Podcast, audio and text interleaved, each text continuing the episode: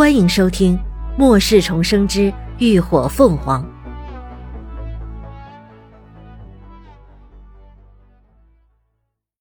第二百四十九集。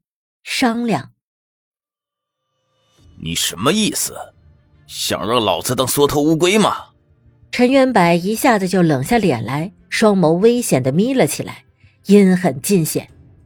那婊子烧了他的街。打了他的脸，这时候却让他划清界限，把高盛推出去送死，那不是摆明要认怂吗？这么一来，他天狼帮就成了一个天大的笑话，以后还怎么他喵的在不夜城混呢？别急啊，陈哥。男子淡声安抚：“你既然让我想，我自然要把可行的办法都说了，最后做何选择？”还不都在于你吗？哼，这办法想都不要想。陈渊白阴沉的瞪了他一眼。既然如此，那就正面干。男子道：“他不是要挑战吗？就让他来好了。在我们自己的地盘上，还不都是我们说的算吗？”陈渊白扫了眼趴在地上半死不活的人，愤声道。但那婊子实力不低呀，高盛虽然是风系异能者，但等级才三阶，对上他根本没有胜算呢。男子笑道：“呵呵，一对一没有胜算，可以来车轮战呀。据我所知，他之前就先报了一场擂台，可以等他打完这一场，再让高哥上。”陈渊柏皱了皱眉。可他报名的擂台是有规则的，而且还不能现异能。男人勾起唇边一抹皎洁的笑意，呵呵呵呵，有没有规则都是人定的，是人就难免有手误的时候，不是吗？你的意思是？陈元柏很快就会意过来，深沉的黑眸中顿时冷芒闪烁。在从斗兽场走出来时，天已经蒙蒙亮了。林鸾一行直接去了风起给他们安排的住处，那是梵天帮驻地内的一栋两层小洋楼。楼内的家电家具都齐全，环境还不错，外面还梵天帮的人巡逻看守，相对也安全。林鸾进了浴室洗了个澡出来，房间的温度已经在空调的调节下降了不少。秦志远他们都坐在客厅里等着他，茶几上摆上了宵夜，大家简单的吃了一些，便开始商量着接下来的打算。这个风起可信吗？吴一浩问道。这里是不夜城，而他们都是外人，如果最后他们帮风起夺了城，他却反水，或者梵天帮给了他好处，他再转身把他们给卖了，那到时候他们可就被动了。想逃都难。林鸾道：“风起这人虽然鬼精，但还算守信用。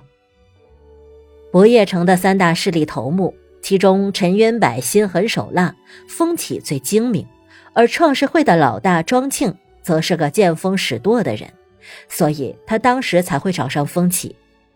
如今事情已经到了这个地步，他们和天狼帮肯定是不死不休了。”不解决这个麻烦，他们根本没法离开不夜城的。可如果这件事处理得好，也能趁此机会将他们涅槃小队的名号打出去。另外，如果真的能帮梵天夺下这不夜城，与之交好，这对他们将来建立基地也有极大的帮助。我们现在的主要任务，主要是一步步削弱天狼帮的实力。然后找机会杀了陈渊柏。只要陈渊柏一死，天狼帮剩下的小喽啰不用他们出手，自然会有人收拾摊子。但根据风起给的资料来看，陈渊柏的异能已经达到了四阶，而且他除了有风系异能外，还有一个能让自己全身石化的防御异能。想要杀他，可一点都不简单。更别说还是在规矩大于天的不夜城内。秦志远道：“虽然风起已经答应保证我们的安全，但这几天大家还是不能放松警惕。不论是谁，只要外出回来，都必须先对上暗号，没有例外。那个假扮林鸾的泥人还没有找到，保不准下一次他又会用谁的身份出现，让人防不胜防。没错，林鸾附和：“你们多注意一下彼此的言行举止。泥人就算装的再像，也总会有破绽的。”众人纷纷点头。一想到昨天的遭遇，他们不免都有些心有余悸。好在一切都有惊无险，一天一夜的紧张刺激让他们的精神一直处于紧绷状态。这一会儿终于暂时安全，一个个都放松了下来，准备踏踏实实的好好睡上一觉，以便迎接今晚的到来。太阳如期升起，天气依旧燥热难耐。在有心人故意散布下，天狼帮与涅槃小队之间的恩怨始末，很快就传遍了不夜城内的大街小巷，成了吃瓜群众们茶余饭后的谈资。世人都喜欢看热闹，天狼帮一干帮众，平时素来仗势欺人，不少人早就对他们积怨颇深，如今终于有人敢跟着他们对着干了。这一上来就狠狠扇了他们一个大耳光，自然不少人就拍手叫好。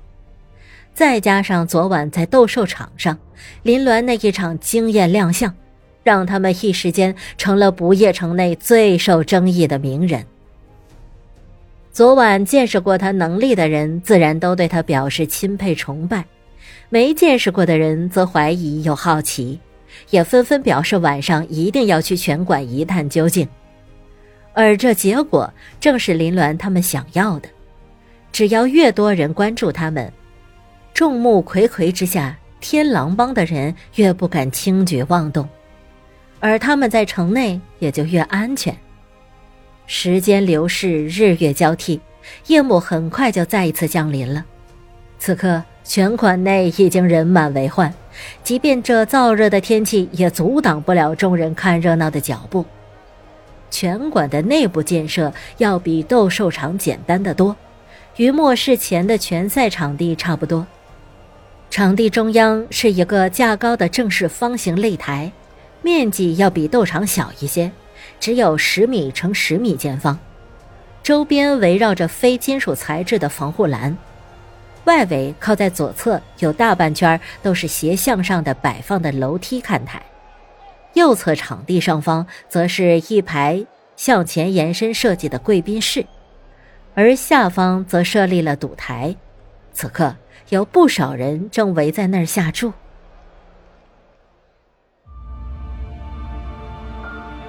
感谢您的收听，下集更精彩。